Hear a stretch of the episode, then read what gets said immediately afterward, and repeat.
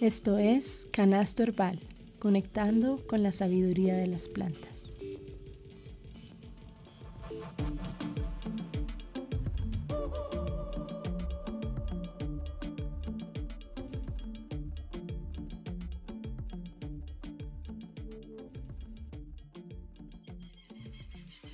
Hola, hola, soy Nati Chaparro y estamos de regreso con un episodio más de Canasto Herbal. Hoy nos acompaña una mujer mágica, creadora y entregada al mundo vegetal. Estoy aquí con uno de los seres detrás de Yerbatería, Andrea Medina. Andre, bienvenida a Canasto Herbal. Hola Nati, gracias, qué emoción estar aquí, conversar y compartir. Hoy estamos aquí con Andre, hablaremos sobre sus emprendimientos, aprendizajes en este proceso y muchos más conceptos e ideas alrededor del herbalismo para que ustedes sigan aprendiendo y despertando la curiosidad por este mundo mágico que pues a nosotras nos ha envuelto.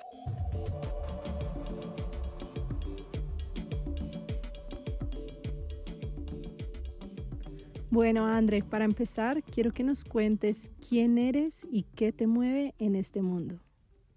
Bueno, yo soy Andrea Medina, soy la cofundadora y directora creativa de Yerbatería. Me autoproclamé presidenta del club de fans del reino vegetal. Soy una amante empedernida de las plantas, de la belleza, de la tierra, del cielo y de todo lo que se puede como crear en este universo que vivimos. Me encanta hacer, soy una hacedora, me encanta materializar las ideas y pues a eso me dedico junto a mi madre y al equipo de trabajo que tenemos tan maravilloso con Yerbatería. Mm, algo que me sorprendió mucho y que descubrí fue que tú estudiaste diseño de producto. Sí, mi carrera la amo, se llama Ingeniería de Diseño de Producto, eh, la estudié en EAFIT en Medellín y me encanta porque es súper versátil, es como que muy, muy útil para muchos campos y me permitió encontrar también mi forma de crear productos y, lo que yo quería compartir con el, con el mundo. Entonces fue como parte también fundamental de mi desarrollo y de mi, de, mi, de la creación de mi versión propia también como ingeniera de diseño. Qué bonito. Quiero que sigamos con unas preguntas rápidas para las cuales queremos respuestas cortas. Entonces, lo primero que se te venga a la mente, lo dices, ¿vale? Ok. Listo. Entonces, un sonido que disfrutes de la naturaleza. Las ranas cantando. Qué hermoso. Una planta que te recuerde tu infancia. El trébol. Me los comía, me encantaba por su sabor ácido. Un deseo para el planeta Tierra. Amor. Hoy, ¿cómo te sientes como manifestación de la naturaleza? inspirada. ¿Algo de la naturaleza que te lleve a ese concepto de inspiración? Todas las flores, como las flores más coloridas y, exuberantes. Un libro sobre las plantas o herbalismo que te guste recomendar o regalar. Uf, mm, está muy buena la pregunta porque tengo muchos. Hay uno que se llama Atlas de las plantas medicinales del trópico de Eberhard Wedler. Él es un alemán que vive aquí en la Sierra Nevada de Santa Marta. Eh, aficionado, él es biólogo marino, pero muy aficionado para la botánica y pues él hizo como un catálogo de las plantas tropicales con información muy básica sobre los usos de cada una y me encanta porque habla mucho como de las hierbitas que son malezas, que no, no, no parecen como muy, muy importantes, pero son son súper útiles y entonces aparecen muchas malecitas y me encanta. Qué lindo. Ahora, un hombre que admires por su trabajo con las plantas. Mm. Bueno, hay un, un hombre cartagenero, él se llama Edilberto Quintana, tiene una cuenta en Instagram que se llama Witched Boy Cos eh, y él es un brujo yerbatero muy académico, muy, muy respetuoso, muy humilde, pero me encanta porque digamos que se acerca a las plantas desde una manera totalmente mística y esotérica, pero al mismo tiempo científica y responsable. Él tiene como una, sigue una corriente más religiosa, un poco de santería, pensaría yo, pero me encanta su trabajo porque lo hace de una manera muy juiciosa y lo, lo admiro mucho. Genial, me encanta conocer estos personajes. ¿Qué representa un canasto para ti? Un canasto representa un recipiente que le puedes echar lo que más te gusta. En mi caso, pues uso canastos para poner las frutas y las verduras en la casa, tenerlas ahí como exhibidas lindas y disponibles para usar.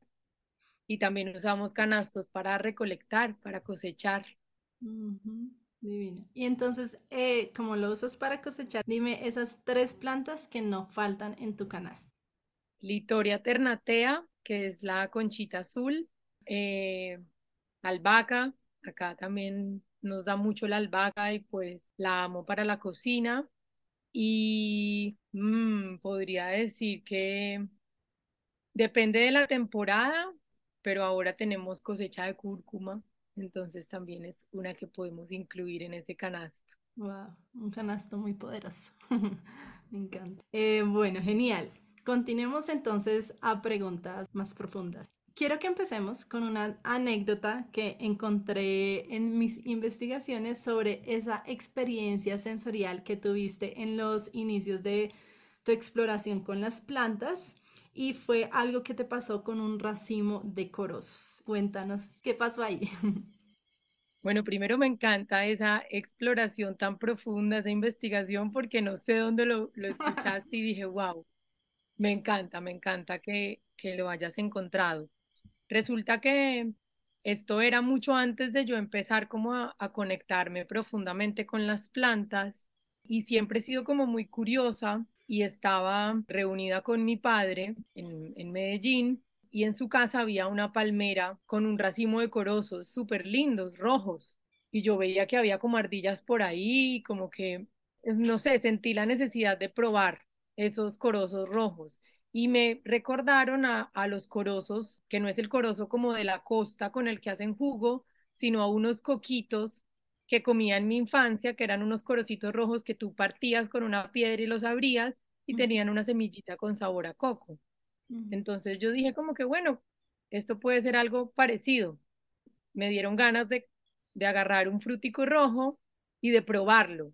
Y yo simplemente me puse en la lengua como el juguito del fruto rojo y como a los 10, 15 minutos me empezó a dar mucha piquiña como en los antebrazos y yo como que, ups, de una como que caí en cuenta que podía haber sido esa, esa planta, pero me quedé callada porque estaba como almorzando con mi papá y no le dije nada porque sabía que si le decía me iba a regañar y me iba a decir que porque estaba probando eso.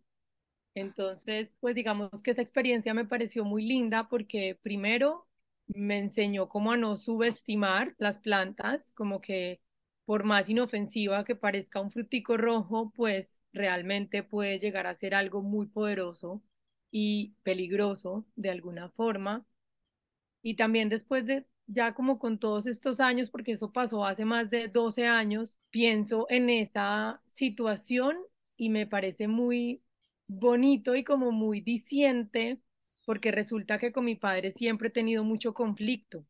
Y pues esta planta que se llama Cariota urens, es una palma que le dicen palma cola de pescado, se le ve en su apariencia pues como mucha agresividad. Todo el tronco está lleno de espinas. Sus frutos rojos también me indican como algo de, de fuego, pues eh, su nombre, que es Urens, tiene que ver con, con urticaria, ¿cierto? Y como con algo que pica. Y ahora que lo preguntabas, pues lo pensé también, como que bueno, qué loco que que justo esa situación con mi padre, que siempre ha sido conflictiva, se haya reflejado en ese momento de yo probar una palma súper urticante y que me haya generado como urticaria. Entonces me pareció como muy simbólico, simplemente como esa coincidencia, además que, que esta personalidad urticante tiene mucho que ver como con el arquetipo de Marte, como del guerrero, como también un poco del conflicto. Entonces sí, me pareció como simbólico, como, como toda la situación en general. Wow, increíble. Bueno, para mm, algunas personas que nos escuchan y no conocen aún ese concepto de urticante, ¿puedes explicar un poquito más eso? Pues urticante eh, son las sustancias que hacen que pique, que generan alergias, que generan como piquiña, rasquiña en la piel. Hay muchas plantas que tienen esa propiedad. De Como hecho, pues está otra que es la ortiga, urtica. Urtica es su, su nombre científico y es una planta que con unas vellosidades pues hace que pique, que, que pique la piel. Tiene como unas micropelitos o unas microagujas. ujú. Listo. Y al final, ¿recuerdas cómo lograste calmar esa, esa, ese Se pasó, se pasó solo, como que no le di más importancia, me quedé súper callada porque obvio no podía decir nada y almorzamos y, y se fue, porque es que además fue una probada muy rápida, fue muy poquito, entonces pienso que fue, pues fue muy poquita la dosis, si hubiese probado más, de pronto sí, la Sí. historia sería distinta. Claro, y fuiste prudente. Eh, nos contabas que esto fue hace más de 10 años, entonces ¿siempre has sido así de curiosa o cómo describes tu curiosidad cuando eras niña, adolescente? Siempre fui muy curiosa y muy rebelde. Cuando era niña, tengo recuerdos de cuando estaba en el colegio, como en los descansos, de caminar sola. No me ponía a jugar con las otras chicas, sino que me daba por caminar sola. El, el colegio tenía como unos bosques y unos jardines lindos, entonces me iba caminando por todas partes y hablando. No sé, no tengo recuerdo, o sea, no habla, no hablaba con alguien en particular, sino hablaba y siempre como en los jardines. Eso tengo un recuerdo como muy claro de yo por ahí en los jardines hablando. También tengo un recuerdo como cuando tenía 12 años que me dio también por probar la hoja de la monstera deliciosa, que es esta planta que llaman balazo, que es una planta tropical de hojas muy grandes con, lo, con huecos, como la típica planta tropical, es muy característica Sí. y resulta que cuando yo la partí la hoja, me olía como me recordaba como un olor a mango biche. Entonces yo dije, voy a probarla otra vez. Probé, pues esto fue mucho antes del- de, la historia de la palma. Y resulta que la probé y al rato me empezó a dar también algo como en la garganta. Me empezó a picar la garganta. Ya después de muchos años, también me quedé callada para que no me regañaran y me quedé como preocupada y callada y igual se pasó también porque fue poquito, pero ya después investigando descubrí que esta monstera tiene una sustancia que se llama oxalato de calcio, que es muy corrosiva. Entonces, claro, eso me pasó también por curiosa, querer probar y, y oler y sí. Mm, y sí, en, en mi niñez y en mi adolescencia siempre fui como muy artista, me encantaba dibujar, pintar, como todo, como lo que tuviese que ver con belleza, como con artes plásticas, y siempre supe que iba a ser diseñadora de algo, pero siempre orientada a, a la belleza. Divino, me encanta. Esa curiosidad y experiencias de la niñez que al final vuelven y definen lo que eres de grande. Entonces me parece muy bonito.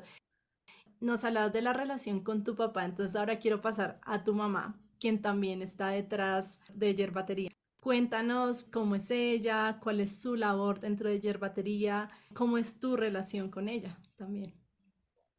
Bueno, eh, mi madre, que es Alejandra, es una madre muy joven, me tuvo cuando tenía 19 años, entonces hemos construido una relación muy amistosa y muy de hermandad, porque como ella era tan joven, pues digamos que la figura maternal era más mi abuela, la mamá de mi mamá. Y mi mamá, pues tuvo una vida como muy convencional y citadina, llegó a las plantas por un amigo que hacía bonsai y paralelamente yo estaba acercándome a las plantas en un viaje a Tailandia, que ya más adelante te contaré un poco más. Entonces fue como un paralelismo mientras mi madre se apasionaba por las plantas y la jardinería con el bonsai y yo apasionándome por las plantas comestibles eh, en el otro lado del mundo. Luego yo regreso y nos encontramos como en ese nuevo interés de conectarnos con la naturaleza decidimos dejar de vivir en la ciudad e irnos a vivir al campo juntas, a Santa Elena, que es a 40 minutos de Medellín, una montaña muy fría, y ahí empezamos como a, a sembrar y a jugar con plantas, cada una con sus intereses. Yo estaba con mi proyecto de grado que tenía que ver con plantas y en algún momento yo le dije a ella que si quería ser mi socia en yerbatería. Ella no estaba como muy interesada por el tema de las plantas medicinales, tampoco le creía mucho al tema, pero resulta que yo un día me resfrié y empecé a tomar jengibre y tomillo como súper intensamente y al otro día amanecí bien. Entonces ella se quedó como sorprendida, como con esa mejora, porque verdad me había visto muy mal y me había curado muy, muy rápido, entonces como que dijo, ve, qué interesante. Y después pasó otra, otra situación que hizo como que ella creyera un poco más en el poder de las plantas y fue que ella se lastimó un dedo, se lo machucó. Entonces yo pues en todos los libros que había estado leyendo y aprendiendo, había leído que el orégano plasto, que es como una maceración de orégano con aceite, servía mucho para el dolor y la inflamación. Entonces le hice un emplasto de orégano en el dedo y también le funcionó como con mucha inmediatez, que también lo que a veces creemos es que las plantas pues no sirven si no son como usadas durante largos periodos, como que fue un efecto muy inmediato que a ella la hizo como también decir, ok, esto sí tiene algo de sentido y sí es algo eficaz entonces dijo, bueno, voy a ayudarte con este proyecto. Yo le empecé a pasar los libros porque soy súper nerd, entonces empecé como a pasarle los libros más fáciles de leer, como que ella no me dijera no me aburre, sino como libros que la capturaran un poquito más y empezó a aprender. Eh, todo ha sido como muy desde lo autodidacta y desde el ensayo y el error y desde también como desde la intuición y desde lo que nos da ganas de hacer y pues hoy en día, después de 11, 12 años que empezamos a vivir en Santa Elena, pues mi madre es la jefe del laboratorio. Yo digo que es una alquimista muy rebelde. Ella le encanta echarle muchos ingredientes a las fórmulas. De hecho, como que tenemos eh, unas fórmulas establecidas, pero ella siempre le agrega secretos más. sin decirme nada, porque entonces, bueno, yo la dejo que ella haga su magia Sí. Y ahora es una enamorada de lo que hace, dedica su existencia a hacer todas las pociones, todos los menjurjes, pues ella es como realmente las manos detrás de las preparaciones de yerbatería. Yo soy más como la cabeza y ella pues también pone todas sus ideas, pero pues hace las, las preparaciones que son al final como postres muy comestibles, muy, muy aromáticos, muy exquisitos. Entonces, bueno, ella decidió creer un poquito en, las plantas y hoy en día pues esa es su razón de ser. Genial. Sí, porque también en un video que vi, ella contaba que ella no creía en las plantas y que también, si no estoy mal, tuvo artritis. Ajá. Entonces que la estaban inyectando y luego ella empezó también a hacerse sus, no sé si fue en plastos, cuéntame. Fueron más infusiones. Ella ah. se, empezó a hacer una mezcla para tomar en infusión y la curó bastante. También como que al final todo está muy conectado y esa época en la que ella tenía como estas crisis más fuertes, estaba muy conectada también con temas emocionales, también con temas de menopausia. Entonces fue como que, bueno, también resolver esos temas emocionales y soltar también como esos nudos acompañada de las plantas le sirvió muchísimo y de hecho esa mezcla la hacemos en yerbatería también para la artritis y el reumatismo y ha servido muchísimo. Porque claro, pasar de tomar pastillas y de inyecciones a decir solo voy a tomar plantas, pues tiene que ser algo que sirva, no puede ser algo que te sirva a medias, no puede ser un placebo porque pues es un problema que hay que resolver. Wow, qué, qué lindo. Y, y esa mezcla de mm, bueno, primero de, de saltar y decir, observar, bueno, qué está pasando aparte de la parte física, ¿no? Como uno cuestionarse, detenerse y decir psicológicamente o em, emocionalmente qué me está pasando, qué problemas estoy teniendo alrededor para lograr conectar ¿sí? lo físico con lo, con lo emocional y buscar una solución con otras opciones que pues no son las tradicionales, ¿no? Totalmente, además que siempre está conectado, como que nos enseñaron de pronto la medicina moderna, como a tener una visión muy micro de las cosas y como que solo les preocupa dolor en la rodilla o artritis y solo se enfocan en un síntoma sin ahondar cuáles son las causas. Y pues somos una conciencia y somos seres mucho más allá de lo físico entonces, pues es más que comprobado que las emociones y los pensamientos se reflejan en nuestro cuerpo. Total. Bueno, retomemos lo que mencionaste, que estuviste en Tailandia y estabas empezando a descubrir todo esto de las plantas. ¿Fue por ahí en esa época donde se detonó pues tu curiosidad por el herbalismo? ¿Qué estaba pasando en ese Y momento en tu vida? yo estaba estudiando ingeniería de diseño como desde más o menos como quinto semestre y digamos que lo, el primer detonante fue cannabis. Cannabis llegó a mi vida y digamos que fue la primera planta con la que me empecé a relacionar de una forma más íntima y cannabis me abrió la percepción, me abrió el pensamiento y me reveló de alguna manera la posibilidad de revelarme y de cuestionarme, como que sí, cannabis me, me hizo cuestionarme si los estándares sociales o culturales que estaban en mi, pues en mi mundo era lo que yo quería, porque claro, era un momento en el que ya se acercaba a las prácticas universitarias y entonces ya yo pensaba como que qué quería hacer con mi vida. Sí. Entonces cannabis me ayudó muchísimo a, a revelarme. Como que ya era muy rebelde desde siempre, pero cannabis sí me dijo como tú no estás para ir a buscar trabajo a una empresa ni a, a hacer más productos que en realidad no se necesitan, porque el, el mundo necesita menos productos. Entonces como que fue como un momento de, de cuestionamiento sobre yo qué iba a hacer con mi vida. Entonces en ese momento llega la posibilidad de hacer una práctica en Tailandia, Genial. que no tenía nada que ver con ingeniería de diseño, sino que era más como un intercambio cultural.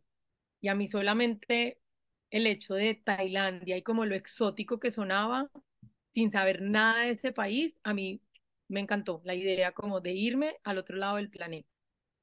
Entonces ahí también fue como un poco conflictivo con mi padre, porque él me decía, pero ¿cómo así que vas a dar clases de español si tú estás estudiando ingeniería y yo pagué por una carrera?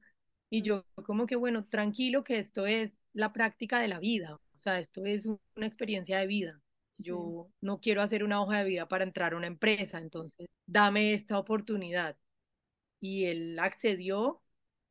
En Tailandia me di cuenta que Además, es un país muy parecido a Colombia, es casi que el país opuesto, literalmente en el globo terráqueo, si hacemos un hueco, aquí salimos prácticamente en Tailandia y yo me maravillé mucho al ver la similitud de la tierra allá, como que yo en el sur de Tailandia me sentía como en el Caribe colombiano, pero lo más sorprendente fue ver una cultura muy intacta ellos nunca han sido conquistados por ningún país, entonces tienen una cultura muy milenaria y el reflejo más importante de esa cultura es la comida. Resulta que ellos son unos etnobotánicos, ellos comen y usan plantas todo el tiempo.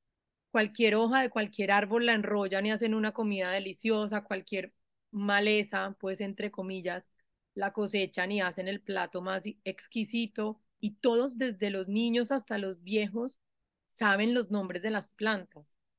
Yo viviendo allá, que viví un año, me, me di cuenta de esto y, y me empecé a preguntar cómo que bueno, ¿y por qué en Colombia solo la ensalada solo tiene tomate y lechuga y cilantro? ¿Por qué no sabemos comer más plantas o por qué no conocemos los nombres de las plantas? Y eso me dio, me prendió el bombillo para volver a Colombia y hacer mi proyecto de grado con plantas, como listo, voy a aprovechar que estudié una carrera muy versátil y muy útil, pero entonces no quiero como que aportar más al consumismo eh, innecesario, sino que quiero aportar a empezar a diseñar productos que tengan que ver con plantas y con la conexión con la naturaleza. Entonces ahí nace mi primera marca que ya no existe, que se llama Sativa, Ah, y sí. Sativa invitaba a cultivar en casa y a conocer las plantas que cultivaba. Digamos que esa fue como la puerta para que pasara también yerbatería y para yo conectarme más pues con las plantas. Increíble. Entonces, pues básicamente esa es, esa es la historia. Divino, Eh, porque iba a decir que esa experiencia de tú ver cómo en Tailandia aprovechan todos esos recursos naturales y venir acá y tú decir, un segundo, Colombia también tiene demasiado para nosotros beneficiarnos y pues bueno, ya viene toda la parte de reciprocidad con, sí, con el aprendizaje, ¿no? De, de dar también a la tierra, pero sí de darnos cuenta que, hey, tenemos todo esto a nuestro alrededor porque no observamos y somos curiosos y exploramos pues con, con lo que nos está dando este territorio.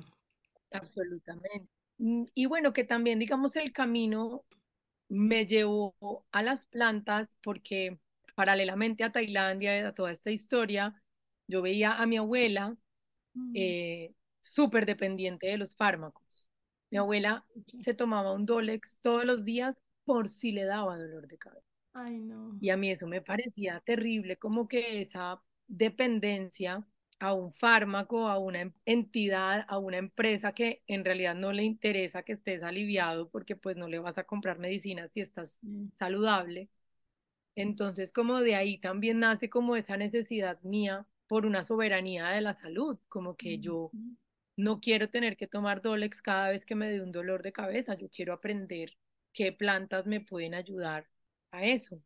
Entonces también ahí es como esa puerta que abre las posibilidades a aprender sobre las plantas. Bueno, imagino que esos aprendizajes fueron los que te llevaron a lo que hoy en día es fitofilia, yerbatería.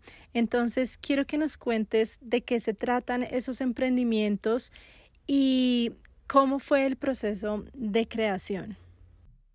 Bueno, digamos que en realidad no es que sean dos emprendimientos, es uno solo con diferentes facetas. Yo como soy tan creadora y hacedora, no me puedo quedar como quieta con, con un solo nombre, con una sola marca. Resulta que en algún momento quería poner una tienda y como tenía dos marcas en ese entonces, Sativa y Yerbatería, yo pensaba cómo se va a llamar la tienda. No sé por qué no se me ocurrió que se llamara simplemente Sativa y Yerbatería, hubiese sido más sencillo, pero decidí llamarla Fitofilia, que significa amor por las plantas entonces, digamos que Fitofilia empezó siendo un, un espacio físico, una tienda botánica donde vendemos yerbatería y donde vendemos otras, otros proyectos, también otras iniciativas que tienen que ver con las plantas y la naturaleza, que nos encantan, que también se convirtió ese nombre como en nuestra razón social, como en el nombre formal de nuestra empresa en términos pues tributarios. Y ya pues yerbatería como tal pues es como el, el corazón de todo y yerbatería es un laboratorio botánico de artes herbales pues que cultivamos, cosechamos y transformamos las plantas en, en diferentes fórmulas tanto para la salud física como también para la salud emocional de alguna manera, como que desde la medicina tradicional hasta la mística. Ujú. Sí, porque ustedes Entonces, ahí categorizan un poco en artilugios, amuletos, menjurjes, pócimas. pues digamos que tiene cinco líneas eh, y esta, estas cinco líneas fueron desde el inicio las como las cinco líneas de yerbatería y, y no las hemos como cambiado nunca y son hierbas y hierbas es todo lo que tenga que ver con las plantas secas eh, y las mezclas para infusiones o para baños o fumables. Pócimas es todo lo que nos tomamos, todo lo que es para ingerir. Entonces ahí tenemos mieles, tenemos tinturas madre, pues básicamente eso, como todo lo que es de tomar, como pociones para tomar. Eh, menjurjes vendría siendo toda la parte cosmética, todo lo que es de untarse. Amuletos sería toda la parte más esotérica y más mística, donde están las velas, están los saumerios, están los amuletos de protección, de fortuna. Y artilugios son los complementos, pues, para el herbalismo. Entonces, tenemos morteros, tenemos pipas, tenemos tazas para infusiones y como todos esos artefactos que complementen el uso de las plantas. Increíble la variedad y, y, todo lo que haces es divino. En cada uno de ellos se, o sea, guarda una esencia muy, muy inspirador. Ay, qué linda, gracias. A veces pienso que podría ser más simple, pero no, no nos da para que sea más simple, como que no, cada vez son más cosas, pero es muy hermoso. Sí, pues, o sea, las personas que nos gusta yerbatería, pues es por eso, ¿no? Como que uno puede encontrar de todo un poco. Ahí dentro de, de yerbatería, tú mencionas o hablas mucho sobre la personalidad de las plantas. ¿A qué te refieres con eso? Bueno, es algo que, que he aprendido y que sigo aprendiendo todos los días, pues es a que somos, cada ser de este planeta o cada ser del universo como tal es un reflejo del universo mismo y viceversa, como que el entorno que habitamos es un reflejo de nosotros y nosotros somos un reflejo de ese ecosistema y de ese entorno. Entonces, pues entendiendo las plantas como seres que también son conciencias, que reflejan las energías de un ecosistema, pues he ido como aprendiendo y observando, gracias también a muchos libros, que cada planta tiene diferentes personalidades. Entonces, por ejemplo, las plantas que crecen en las zonas más áridas o en, la, en los desiertos son plantas con personalidades de alguna manera muy hostiles, porque son plantas que han tenido que desarrollar formas de supervivencia adaptadas a ese entorno hostil y árido. Entonces, pues si nos ponemos a ver en un desierto, que es un entorno hostil, crecen cactus o plantas espinosas, que son plantas hostiles. Si te pones a ver también en territorios más húmedos y más acuosos, quizás crecen plantas mucho más generosas, mucho más abundantes, con personalidades también más maternales, por así decirlo. Hay una teoría que es muy, tiene mucho sentido y es muy antigua y la usaban todos estos sabedores antiguos y es la teoría de las signaturas. Y esa teoría habla que las plantas y todos los seres vivos a través de sus formas, a través de su color, de su sabor, de su olor, nos indican también su personalidad. Mm. Entonces, por ejemplo, una planta que tenga un fruto picante como el ají, pues ese rojo y ese sabor picante me indica que es una personalidad, digamos que de mucho fuego y de mucha defensividad, pues como que está a la defensiva. Porque produce ese fruto picante para que no se la coman de pronto todos los animales. Mm, por ejemplo, una planta que florece en las noches y que su flor emite su aroma en las noches, pues indica una personalidad mucho más de, de luna, de inconsciente, o, o, una planta que tenga flores muy voluptuosas o flores como muy sugestivas, como una orquídea, que parece a veces una vulva, son plantas de alguna manera muy afrodisíacas, muy venusinas y muy coquetas. Entonces, mira que al final, con la forma de la, de la hoja, con la forma de la flor, con los olores y con todas estas características físicas, pues me están reflejando también esa personalidad de la planta. Y esa personalidad no es más que un resultado de la evolución de la planta durante millones de años. Ella ha encontrado esas formas para sobrevivir al entorno en el que vive. Entonces, al final es ese reflejo también del macrocosmos en una planta.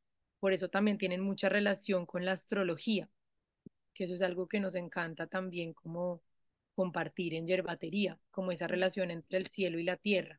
No, es que es un mundo infinito pero por lo menos empecemos a observar lo que está a nuestro alrededor y, y sí, mirar esas formas, ¿no? Los aromas, lo que tú dices.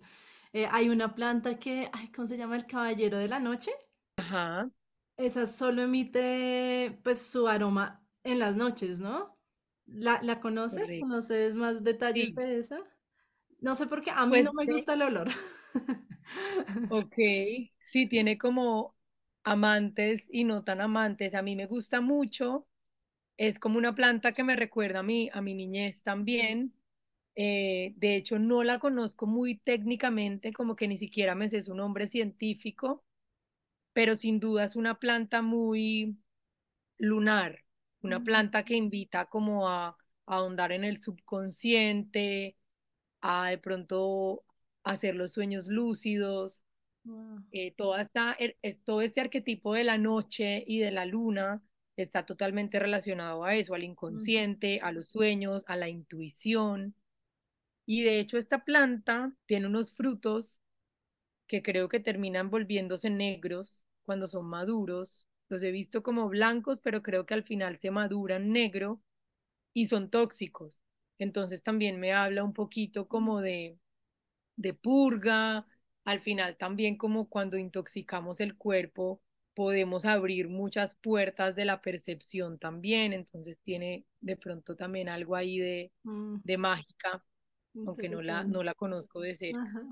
A veces cuando investigamos sobre herbalismo encontramos otros términos como fitoterapia. Eh, me imagino pues que los dos están relacionados, no sé si son lo mismo, entonces nos puedes explicar un poco si hay alguna diferencia pues para las personas que van a empezar a indagar sobre este mundo, que de pronto no se confundan o que sí desde un comienzo logren diferenciarlas.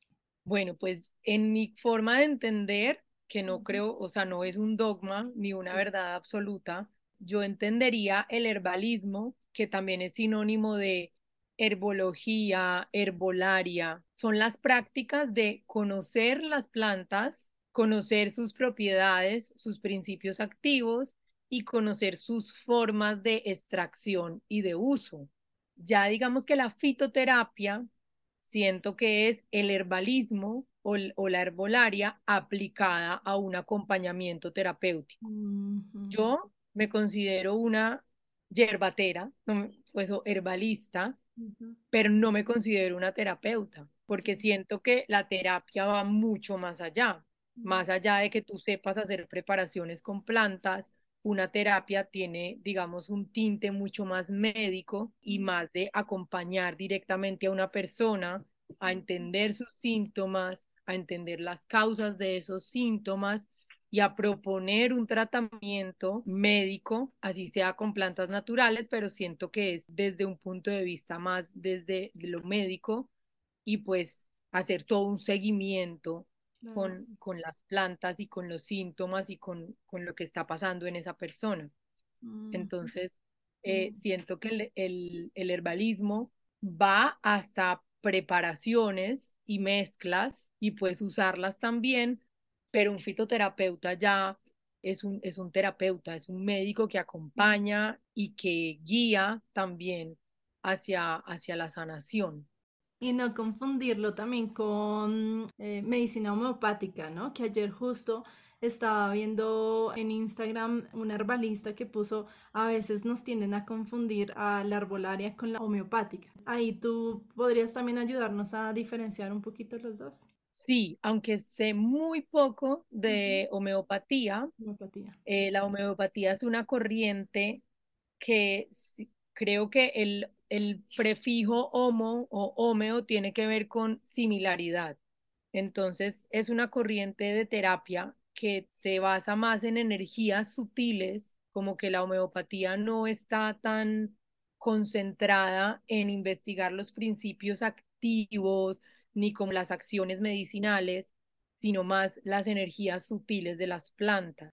Tienen técnicas de extracción muy distintas, mucho más artísticas, diría yo, porque por ejemplo en homeopatía hay que cosechar las flores antes de que se vaya el rocío de la mañana, hay que dejarlas en un agua que ha sido como energizada por el sol o por la luna, tienen en cuenta muchos factores astrales y se usa para acompañamientos más, diría yo, que psicológicos, pues como tratando energías más sutiles y desde la similitud. Entonces, digamos que en la homeopatía, uno de los principios habla de que el símil cura el símil. Eso quiere decir que, pues voy a decir un ejemplo que no, no necesariamente sea pues exacto, pero por ejemplo, el toronjil tiene hojas en forma de corazón. Y el toronjil es una planta muy calmante y digamos que muy dulce para el corazón, para las emociones. Entonces ahí entraría la homeopatía diciendo vamos a tomar estas extracto de toronjil para el corazón, porque el toronjil tiene forma de corazón. Entonces, con la homeopatía siempre se trata como de adoptar de la naturaleza algo similar al, al síntoma que quiero tratar.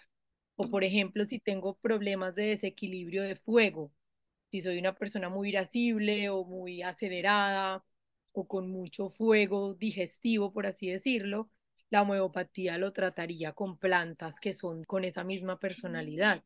Pero la sustancia como tal no es una sustancia concentrada en principios activos, sino que siento que es concentrada en, en, energías más sutiles. Mm, increíble. Y a, y a, pesar de que digan que es un efecto eh, placebo, tiene su, su efecto, ¿no?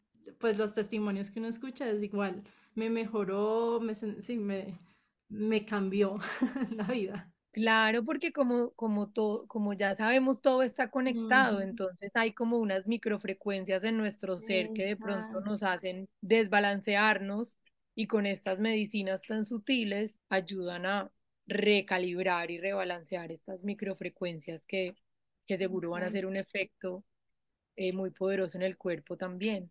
Genial.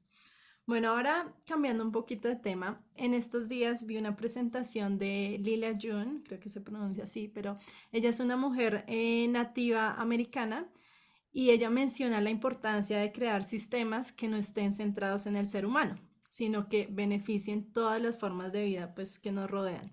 Entonces, ¿de qué manera crees que la herbolaria aporta a crear este, este tipo de sistemas?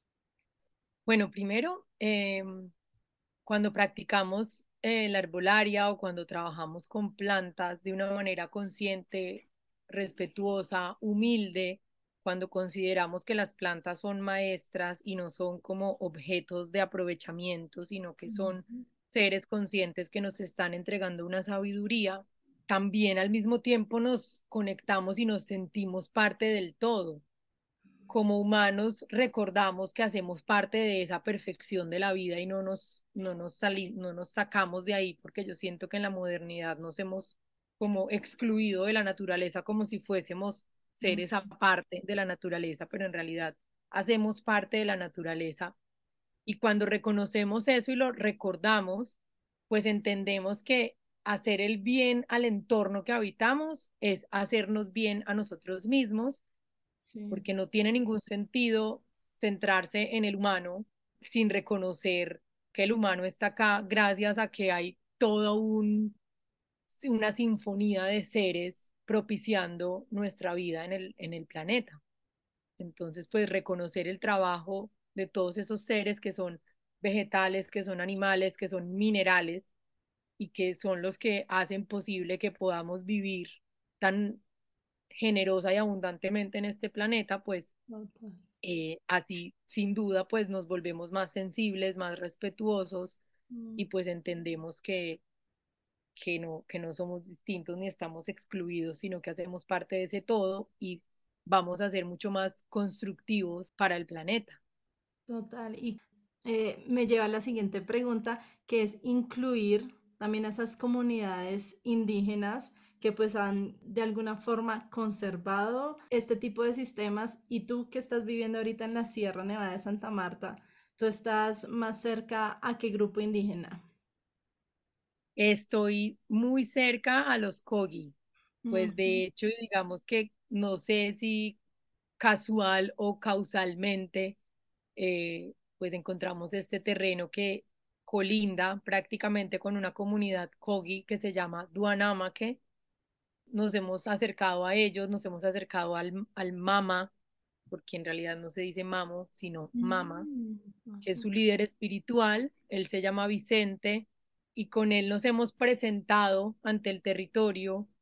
Ha sido muy lindo porque él nos hizo como una presentación al territorio y nos decía que antes de esa presentación, el territorio que habíamos comprado estaba triste, estaba preocupado y estaba oscuro y tenía miedo porque no sabía qué iba a pasar con estos nuevos dueños que éramos nosotros.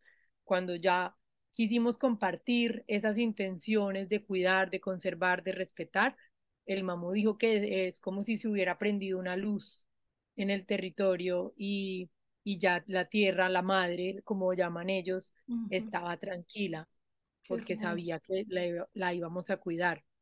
Nos dijo algo muy hermoso también y, nos, y fue que nos dijo que nosotros no éramos dueños de, este, de esta finca, que los dueños estaban acá miles de años antes y que acá seguían, como que nosotros éramos guardianes. Pero me encantó eso porque creemos que, que podemos poseerlo todo. Somos tan posesivos y tan materialistas, pues nuestro sistema humano moderno, que creemos que, que la tierra nos pertenece y es como que nosotros somos los que pertenecemos a la tierra. Entonces ellos nos han enseñado mucho eso, nos enseñan mucho sobre la idea del pagamento. Y el pagamento no es más que recordar que todo lo que tenemos es gracias a la tierra y que todo lo que, todos esos beneficios que obtenemos de la tierra, pues tienen de alguna manera un precio, como que el cemento con el que construimos la casa, pues lo tuvo que sacar una quebrada con sus arenas. Eh, la madera con la que construimos nuestra casa, pues fue un árbol que se taló. Entonces es como reconocer ese precio que al final lo paga la tierra. Entonces es lindo simplemente en el pensamiento agradecerlo. A mí me gusta mucho lo que he visto de, de estos indígenas Kogi, es que son muy sencillos y muy simples. Cuando hablo de pagamento o de ofrendas, no se imaginen como una ofrenda física, como una escultura en oro, porque no, ellos son muy sencillos en sus formas, como muy primitivos. Entonces el pagamento para ellos no es más que una semillita, una semillita que pones debajo de una piedra y que cargas con tu pensamiento. Entonces él nos dice, agarren la semillita, piensen en todo lo, lo que le cuesta a la tierra esto que tienen ahora, agradezcanlo, valórenlo, pongan esa intención de gratitud y pónganla otra vez en la tierra. Entonces no es inventarse pues un ritual súper exótico con elementos súper difíciles de conseguir, sino que simplemente con tu intención y tu pensamiento eh, recordar la reciprocidad y la gratitud. Y eso ha sido muy lindo. Y algo que pensé también cuando me, me mencionaste el tema de los indígenas, pensé cuando hablaba de que somos parte del todo y que pues este ecosistema que se llama planeta Tierra, pues somos todos, también me parece lindo reconocer que no, que los otros grupos de humanos que no están conectados con la Tierra o que tienen otras formas de vida, pues también merecen pues esa posición en la tierra, como que no es porque, no es como, no se trata de excluir o de mm. eh, rechazar o sentenciar esas otras formas de pensar, sino que cada uno está en su proceso, como que no se trata de evangelizar y todos tenemos pues que estar en, en conectados con la Pachamama y cantando y bailando, porque hay que respetar otras formas de vida que también hacen parte de la naturaleza, como que una ciudad llena de carros también es natural, pues al final hacemos parte de todo, entonces no solo como respetar estos saberes ancestrales, sino también respetar pues estos conceptos modernos, porque son parte del camino del aprendizaje que hemos decidido como, como humanidad. Tienes razón. Sí, ser más, más tolerantes y, y empáticos, ¿no? Correcto. Bueno, André, eh, volviendo a Yerbatería, este año cumplieron nueve años. Entonces, eh, estuve leyendo el, pues, el blog y en especial un artículo de Carolina Betancourt, eh, donde ella escribió un fragmento que quiero leer. Entonces dice, Reflexión del ermitaño. El ermitaño se detiene y a conciencia repasa lo que ha vivido el tiempo y la experiencia ganada. Es un momento de profunda introspección y sabiduría. Ahora te pregunto, de lo vivido con yerbatería, ¿qué aprendizajes resaltas durante pues, estos nueve años? Lo que más he aprendido, sobre todo con yerbatería y con el tema de emprendimiento, es a que lo más importante es disfrutar la labor que hacemos, eh, seguirlo haciendo con amor, con intención y más allá del reconocimiento o de la expansión económica.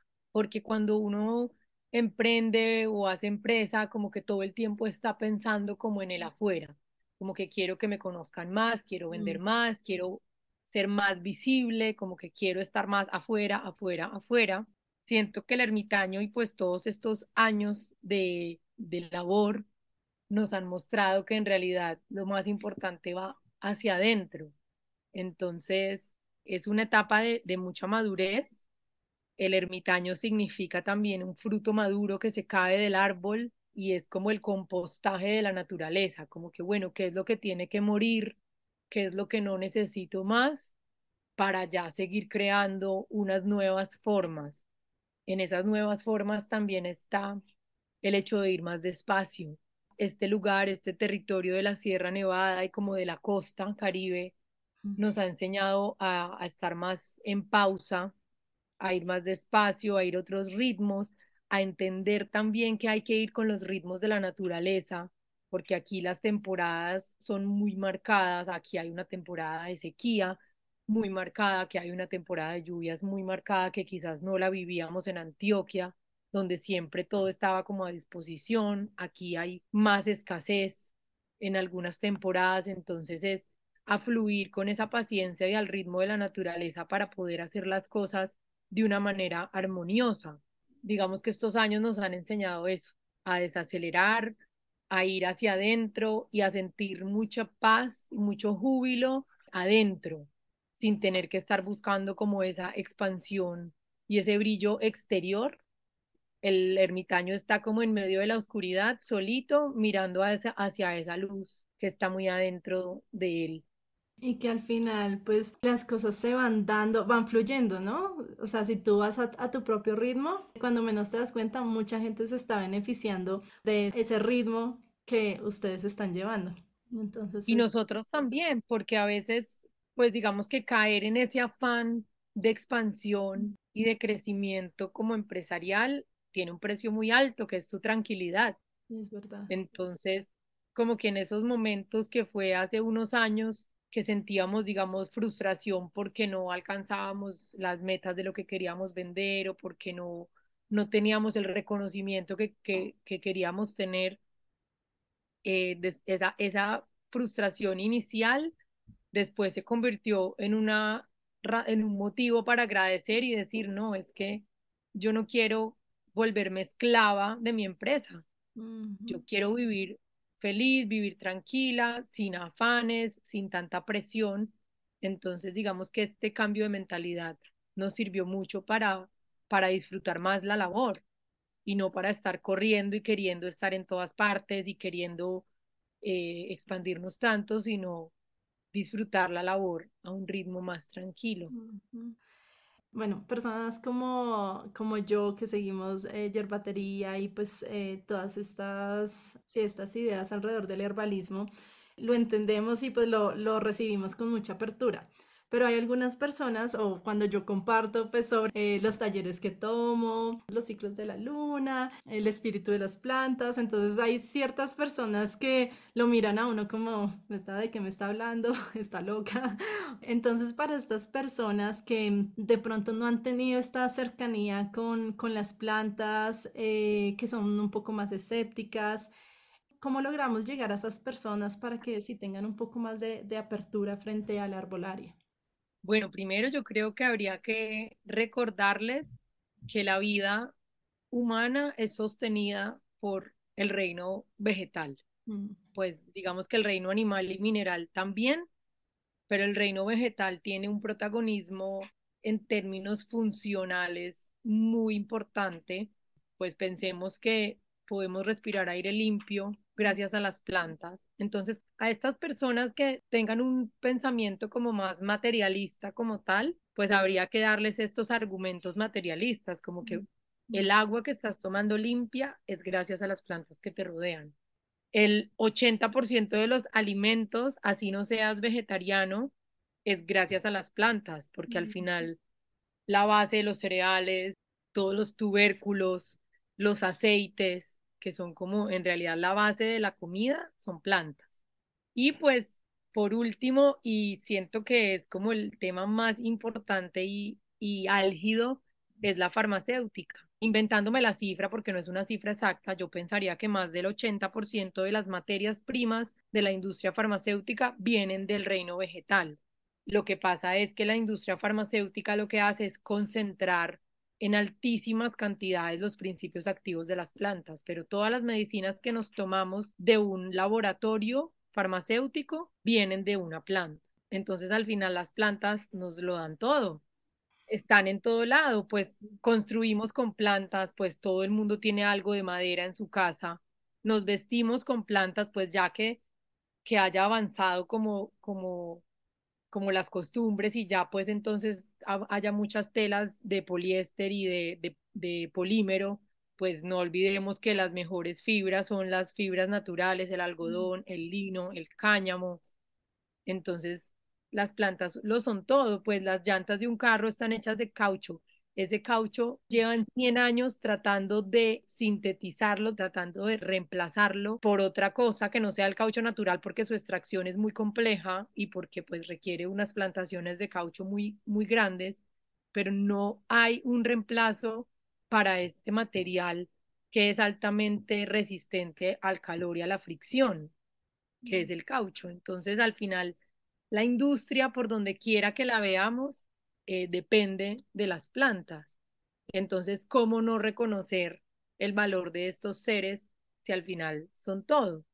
¿Cómo no empezar a creer que, que son importantes para nosotros si están en todas partes, solo que de una manera súper humilde y, y con muy bajo perfil?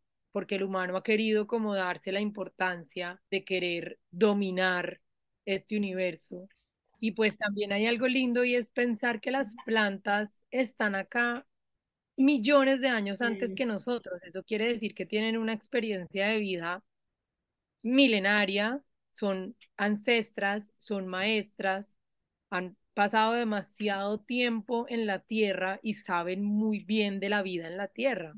Entonces, ¿cómo no considerarlas maestras si ellas han presenciado al humano desde sus inicios y somos como los bebés de la creación. Los humanos no, no, o sea, vivimos hace muy poco en comparación al resto de, la, de, la, de los seres. Sí, lo que pasa es que las plantas nos hablan de una forma diferente. Ahí es que aprender a, a entenderlas, a escucharlas. Así es. Parte de la misión eh, de Canasto Herbal y algo que tú mencionabas es que las personas empecemos a ganar soberanía sobre nuestra salud.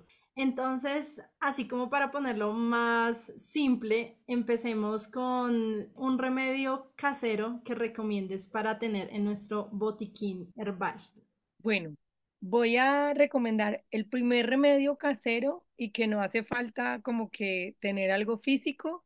Para mí es salir al jardín, al parque de tu ciudad, a donde quiera que haya plantas y empezar a reconocer esa naturaleza que te acompaña. Para mí ese es el primer y mejor remedio, como ser capaz de admirar y contemplar y honrar esas plantas que están a tu alrededor. Y ya como preparación como tal, hay algo que me encanta y que casi todas las personas que les doy para que prueben les ha gustado mucho y es una gaseosa natural pues a mí me encantan las bebidas carbonatadas, me encanta la gaseosa, como las burbujas, lo efervescente, y obviamente pues no quiero estar tomando gaseosas. Entonces empezamos a hacer esta receta que es macerar cúrcuma, ojalá fresca, pero si no tienen fresca, entonces puede ser seca, en algún vinagre. Ojalá un vinagre pues natural, que tenga madre, pero si no tienen vinagre natural y solo tienen vinagre blanco del supermercado, también no me gusta ser como fanática ni, ni excluir como las posibilidades, sino pues ser recursiva. Entonces, en este vinagre ponen a macerar cúrcuma durante unos siete días. Un frasquito de vidrio, ¿sí? Ajá, en un frasco de vidrio, echar por ahí la mitad de cúrcuma rallada y el resto llenar el envase completo con el vinagre. Se le podría agregar también pimienta, y se le podría agregar también jengibre para potenciar el efecto de la cúrcuma. Después de siete días, uno puede agitarlo todos los días como para que suelte más todos sus poderes medicinales. Después de siete días, este vinagre va a estar completamente naranjado y cargado del poder medicinal de la cúrcuma. Se filtra, se cuela, entonces me queda solamente como el vinagre con el color y toda la sustancia de la cúrcuma. Mezclo este vinagre con miel, puede ser la mitad de cantidad de vinagre que tengo en miel, para que no quede muy dulce tampoco. Entonces queda como una vinagreta de vinagre macerado con cúrcuma y miel. Y ya esa vinagreta, que la puedo dejar como quiera el tiempo que quiera, ya almacenada sin refrigerar, porque el vinagre y la miel son conservantes naturales, entonces yo puedo dejar mi vinagreta en, en mi despensa tranquilamente. Le puedo agregar una copa de esta vinagreta a un vaso de soda, a un vaso de agua con gas. Y queda maravillosa, porque queda pues dulce, con el sabor acidito también del vinagre, con el sabor de la cúrcuma. Si de pronto no consumen miel, podría también hacerse con un, un jarabe de panela para darle el toque dulce. Y la verdad es que hasta a los niños les encanta. Es como una, una receta súper divertida, como que no es la típica poción amarga que te tienes que tomar sin respirar porque es súper difícil de tomar, sino que es algo súper divertido, súper rico y que también puede cambiar hábitos de consumo de bebidas gaseosas. ¿Y esta bebida qué propiedades tiene? bueno, la, la cúrcuma como tal, para mí es como la raíz de la vitalidad. La cúrcuma es una planta que tonifica y fortalece muchísimo el sistema inmune. También es una planta que tonifica el hígado. Es una planta que es muy, muy, muy poderosa para los dolores y para las inflamaciones. También es una planta comprobada con antioxidantes, o sea que es muy usada como anticancerígeno. Entonces, básicamente es vitalidad pura.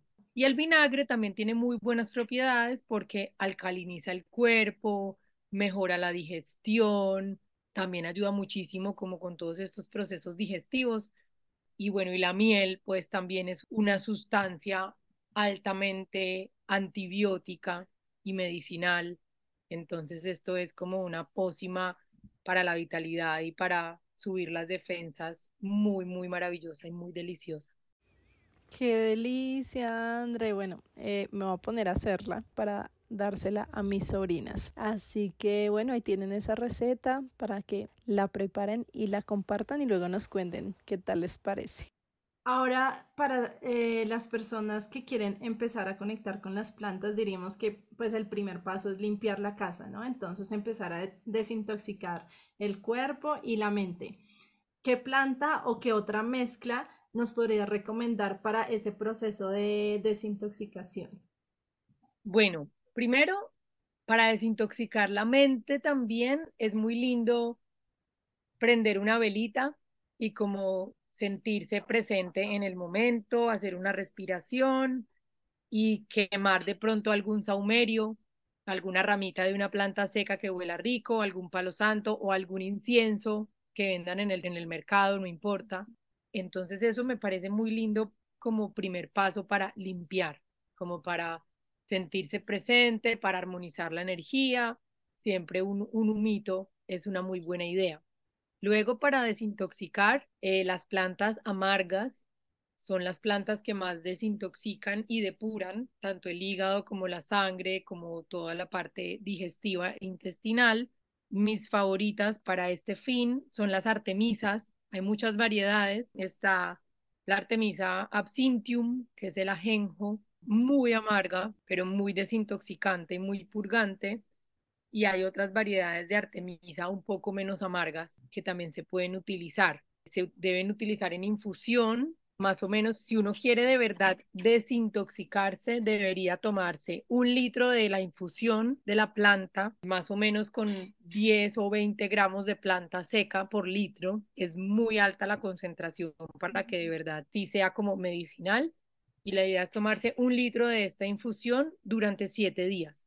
Las plantas amargas no deben tomarse más de siete días porque son plantas muy fuertes que pueden terminar debilitando también el organismo y están contraindicadas para organismos que estén debilitados. Las plantas amargas no deben usarse en enfermedades muy avanzadas, eh, en cuerpos que están muy debilitados, tampoco en bebés y tampoco en personas deprimidas. Porque al final el sabor amargo también te estimula la amargura, entonces no puedes eh, usarla si estás amargado. El paico también es una planta muy común que pues en México la conocen como epazote y la usan muchísimo para condimentar. El paico es como un purgante eh, muy conocido como por la medicina tradicional aquí en Colombia. Y pues digamos que el purgante por excelencia ya es un poco más radical su uso, pero pues es la ayahuasca eh, mm. preparada con, con otras plantas que dan como resultado esta medicina que llaman yagé, que viene de, las, de los indígenas amazónicos y pues es un purgante de cuerpo, de alma, de mente, de ego, que pues para quienes se quieran atrever y quieran como tener un viaje bien profundo, pues la ayahuasca es maravillosa. Hermoso, me encanta eso. Y me imagino que después pues de, de esta desintoxicación ya vendría, no sé, algo dulce. Sí, algo que nutra, algo ya más nutritivo y que, y que te permita endulzar esa amargura que recibiste. Sí, entonces después con comida nutritiva, con muchos vegetales, con sopita de auyama, con sopita de papa y con plantas de infusiones dulces, con la manzanilla, con la rosa, con el toronjil, con el cacao también, como ya dar, darnos más amorcito después de exprimir todo y contraernos con ese amargo, ya abrirnos y expandirnos más con el dulce. Hermoso. Qué bonitas esas recetas. André, los que te seguimos sabemos que te encanta ritualizar todo. Entonces, cuéntanos sobre Yerbatería Paradisiaca, que son esos retiros mágicos que organizas. Pues aún no he participado en ninguno, pero lo tengo ahí en mi lista. Entonces, ¿qué caracteriza eh, esas experiencias? Bueno, Yerbatería Paradisiaca nace de la mano de Carolina, que la mencionaste anteriormente, porque ella nos ayuda escribiendo para el blog, ella es una gran amiga. Yo la proclamé como poetisa mística em, y sabe mucho de astrología. Entonces decidimos hacer estos encuentros donde queremos exaltar la belleza en los placeres más terrenales Queremos conectarnos mucho con el espíritu, pero a través de las experiencias de los sentidos y de los placeres terrenales y de la, de la tierra. Como que no se trata de buscar como la iluminación a través de solo meditar y hacer ayunos, sino más bien como buscar esa iluminación a través de nutrirnos de comida rica, de conversar sobre los astros y cómo influyen en nuestras personalidades también, de hacernos mascarillas y hacer como un spa místico con los productos de yerbatería. En los encuentros también hacemos movimiento, sesiones de respiración, sesiones de estiramientos. En algunos hemos hecho también tomas de enteógenos, de plantas que conectan con los dioses como pues en uno de ellos hicimos toma de hongos, de hongos silocibios, acompañados por, por una médica y como por todo un protocolo muy, muy respetuoso y muy responsable. Hemos hecho cinco encuentros de yerbatería paradisiaca. Cada uno ha tenido un nombre en particular y cada uno ha sido como la sucesión del otro. Se ha tejido como una historia que no planeamos desde el principio, sino que se ha ido construyendo y ha sido muy lindo y siempre está muy conectado como con lo que está pasando en el cielo. Pues porque gracias a, Carolina, que su proyecto se llama Popora, nos conectamos mucho como con esa energía que está emitiendo el cielo y cómo la podemos traducir a una experiencia terrenal que sea muy exquisita. Entonces, Yerbatería Paradisiaca es como una experiencia, la llamamos neopagana y deliciosa, porque hablamos de paganismo como de todo en la tierra sagrado, entonces es, son sagradas las flores, son sagradas los árboles, son sagradas las piedras, es sagrado comerse un banquete delicioso, también es sagrado permitirse embriagarse de alguna manera de, de tanta delicia, no necesariamente de alcohol, sino como embriagarse de, de placer, Hacemos también altares, entonces cada momento tiene un altar, cada momento tiene una planta que nos acompaña con un aprendizaje. Y los, los hemos hecho, eh, los, los cinco que hemos hecho, los hemos hecho en Quitana del Mar, que es un lugar maravilloso, Eh, es un hotel hermosísimo que está en la playa, pero está entre dos ríos muy importantes de la sierra, que son el Huachaca y el Buritaca, y ese lugar nos ha propiciado también pues ese paraíso para ese disfrute. Sí, es demasiado. He ido a Gitana del Mar, pero la próxima vez tengo que combinar los dos, Gitana del Mar y batería. Hermoso, me encanta. Ay, sí, es una experiencia muy terrenal y muy celestial al mismo tiempo, y muy profunda. Y lo que tú decías, como eh, darse uno ese espacio de, del placer y un placer muy sanador de rituales de autocuidado, creo yo. Sí, como no satanizar el placer ni, ni, ni satanizar como la exuberancia, sino antes como ritualizarla y, y, entenderla como sagrada. André, y ahorita, eh, ¿qué se viene para Yerbatería? Sé que estás planeando un seminario. Cuéntanos de eso. Bueno, el seminario Yerbatero es virtual. Vamos para el cuarto grupo. Ya hemos hecho tres grupos. Son siete encuentros durante siete semanas cada sábado y es como una compilación o una recopilación de todo lo que he aprendido en estos años de entrega al reino vegetal. Entonces, en cada uno de los encuentros comparto diferentes aprendizajes desde diferentes puntos de vista. Unos encuentros son más médicos y técnicos, otros encuentros son mucho más esotéricos y místicos, y lo más lindo de este seminario que se llama El mensaje de las plantas es que las personas pueden aprender a conectarse con las plantas y con la naturaleza de, una manera muy auténtica y muy genuina. Yo no les hablo de plantas en específico porque puede haber personas de muchos países. Entonces yo no quiero que solo hablemos de clitoria o que hablemos de otra planta que de pronto alguien no tiene acceso, sino que está abierto a que cada persona explore su entorno y se conecte con plantas y empiece a descifrar esas plantas, qué mensaje tienen para esa persona.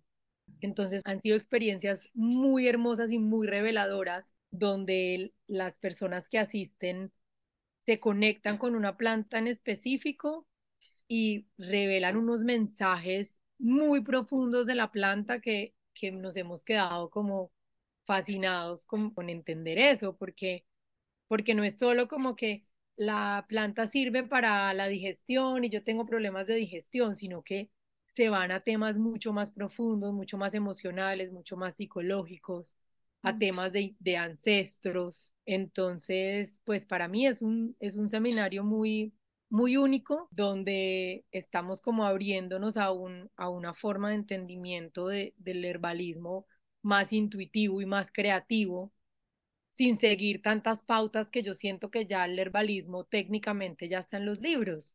Como que pues si quieres aprender a hacer tinturas y extracciones y, e infusiones, pues toma un libro o busca en Google porque eso ya está. Pero lo que compartimos acá en el seminario es, es algo mucho más integral y una forma de comunicarse y de entender las plantas desde una manera muy propia que tú mismo descubras. Entonces siento que eso es lo más valioso. El próximo es en septiembre. Ok. Y me encanta eso que, que dices sobre mm, cómo reconocer qué plantas están a tu alrededor, porque a veces cuando revisamos toda esa información que está en libros, que está en internet, puede llegar a ser abrumador que uno dice, fue pucha, pero quiero saber todas las propiedades de, de, no sé, de clitoria, de cúrcuma, y al final uno como que no termina absorbiendo nada, entonces mejor pues sí, para los que nos escuchan, enfóquense en una, conózcanla, siéntanla, pues al final terminan sí conectando e intuyendo más, más con e, esa planta que está al lado de ustedes. Y al final es muy lindo la conexión porque yo invito a las personas a que se dejen como llamar por una planta. ¿Cuál es la que las atrae? ¿Cuál es esa planta que te salude, que te dice hola, que la ves por allí, que la ves por allí? o que de pronto no la habías visto nunca, pero te sentaste a contemplar en el parque de tu ciudad y empezaste a, que te llamara la atención una planta en particular.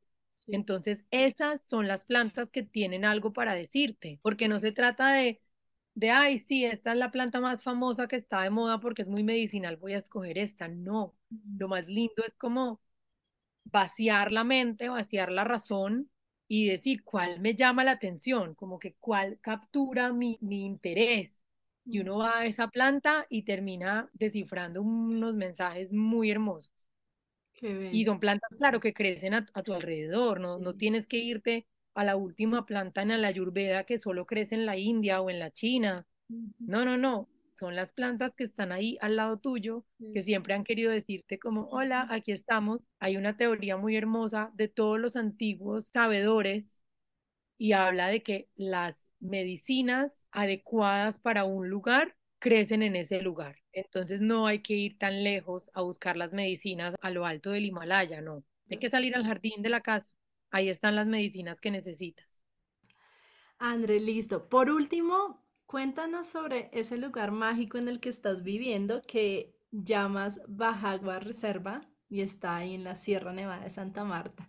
¿Cómo es y qué estás sembrando en este espacio? No solo sembrando en, en cuanto a plantas, sino, no sé, espiritualmente, intenciones. ¿Qué hay ahí? Bueno, Primero, pues yo me vine a vivir a Santa Marta hace unos cinco años porque conocí a, mi novio, que es de Santa Marta. Decidí venirme a vivir acá, como que siempre había pensado que quería vivir en el mar, pero nunca había pensado cómo lo iba a lograr. Y la vida me puso acá de una manera muy espontánea. Con él hace un par de años empezamos a buscar un terreno para comprar porque pues ambos estamos muy conectados con, con la vida en el campo y queríamos vivir literalmente en el monte. Y empezamos a buscar, buscamos durante un año por toda la sierra, una búsqueda súper exhaustiva. Y después de ese año apareció este terreno que estamos más o menos a tres kilómetros del mar, estamos hacia la montaña, como 15 minutos para arriba del mar Estamos en una cuenca que se llama Orinoco, que es una quebrada que desemboca en el río Mendihuaca, que es un río también importante de acá de la sierra.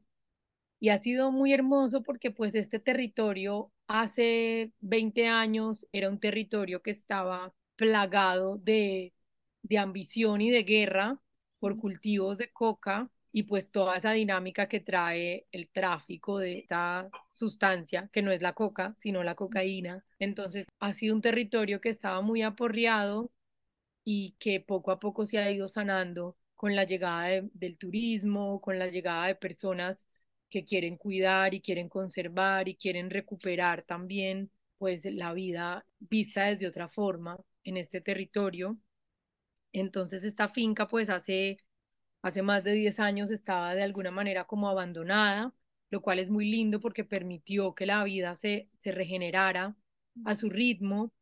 Y nosotros hace un par de años pues que la compramos, hemos venido como intencionándola, cuidándola con los vecinos, eh, los indígenas Kogi también, como limpiándola y aprendiendo también a vivir aquí, a reconocer las especies que hay aquí Hemos sembrado, pues a nivel físico, hemos sembrado muchísimo, casi que de todo, muchos frutales, muchas plantas medicinales, pues todas esas que, que caracterizan a yerbatería, la clitoria, el jayo, que es la coca, la cúrcuma, la flor de Jamaica, eh, los lotos, la moringa, bueno, también como comida, yuca, guineo, plátano, malanga, y digamos que a, a nivel pues de intención, pues en, en, este lugar queremos sembrar como un espacio de, de reconexión y de, de disfrute y de sanación. No pretendemos ser como un hospedaje, sino más como un espacio de encuentro donde la gente pueda venir, hacer ceremonias. El tema de las ceremonias es algo que ha surgido natural y orgánicamente con yerbatería y me encanta entonces que las personas quieran venir a celebrar algo con, de la vida y lo puedan hacer acá, como que ser un, un espacio que permita eso, celebrar la vida desde, desde lo, lo más sencillo, desde lo más natural, pero de una manera muy sagrada y muy ritual, sí, básicamente esa es como la intención, como que sea un espacio de ceremonia. Y el nombre Bajagua viene de una planta que nos encantó desde el principio, no estaba aquí, pero es un arbolito que crece en las orillas de los ríos de acá del Magdalena y le dicen Bajagua, se llama Cena alata y es un árbol hermoso y nos encantó desde que lo vimos eh, mi novio y yo y decidimos empezarlo a sembrar acá y nos, nos parece muy lindo el nombre también porque de alguna manera traduce como agua que baja. Claro. Pues entonces es una tierra donde queremos que las aguas vuelvan a bajar, pues hay una quebrada muy linda, pero la parte alta de la finca tiene, digamos, había potrero antes. Mm. Entonces hay, hay que recuperar como esos ojitos de agua, como esas, esas cañadas que recogen agua y la idea es volver a sembrar el agua en esta bajagua. Increíble, qué, qué privilegio para ti y para la tierra, porque sé que tú eres una gran guardiana de la tierra, entonces me parece muy, muy lindo ese espacio que estás creando y pues que, que quieres compartir con otras personas. Gracias, gracias por eso. Y André, pues en una charla muy enriquecedora, tú eres un referente del herbalismo en Colombia, así lo siento yo, y estoy segurísima que vas a estar aquí de regreso en otro episodio porque hay tanto para, para charlar y, y aprender sobre este mundo plantae como, como tú lo mencionas siempre. Eh, sé que todos vamos a querer tenerte aquí de regreso. ¿Te gustaría agregar algo más? No, pues a ti, Nati, gracias por esta labor de difundir este universo tan valioso y tan, tan necesario para la humanidad. Yo feliz de que compartamos y conversemos. Ya como ves, no se me acaba el tema ni los cuentos. Eh, pues amo esto y amo compartir eh, mi amor por las plantas, entonces siempre un, un placer. Gracias. Me parece súper, súper chévere que, que, alguien esté hablando de, de planta. Y bueno, Andrea nos tiene un regalo para este mes de mayo. Si quieren regalarle a sus madres algo que perdure y algo sanador lleno de mucha magia, entonces Andre, cuéntanos. Bueno, creamos un cupón de descuento especial en nuestra página web. Eh, gracias a esta invitación de Canasto Herbal, el cupón se llama Madre Tierra y con ese cupón, si lo, lo escriben en la compra por la web, tienen un 20% de descuento en cualquier producto de yerbatería. Genial, André, muchísimas gracias. Y bueno, para las personas que quieren aprender más sobre Andrea y Alejandra y yerbatería, ya saben que pueden ir a Instagram, seguirlas en arroba yerbatería.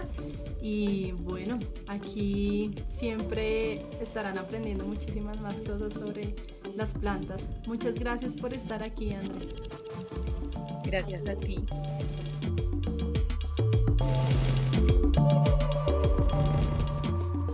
Si disfrutaste este contenido, ayúdanos compartiendo el episodio. No olvides dar clic al botón de seguir o follow y activar las notificaciones para no perderte ningún capítulo. También nos puedes encontrar en Instagram como arroba canastoherbal. Canasto Herbal es un podcast producido por mí, Natalia Chaparro. La edición del guion es gracias a Teresa Florian, mi mamá. La música de este episodio hace parte del álbum A Guide to the Bird Song of South America, un proyecto del colectivo Chica Chica que busca recaudar fondos y crear conciencia sobre las aves en peligro de extinción en este continente. Les invito a escuchar el álbum y apoyar este proyecto. El enlace lo encuentran en las notas de este episodio. Gracias por escucharnos y recuerda, las plantas nos cuidan.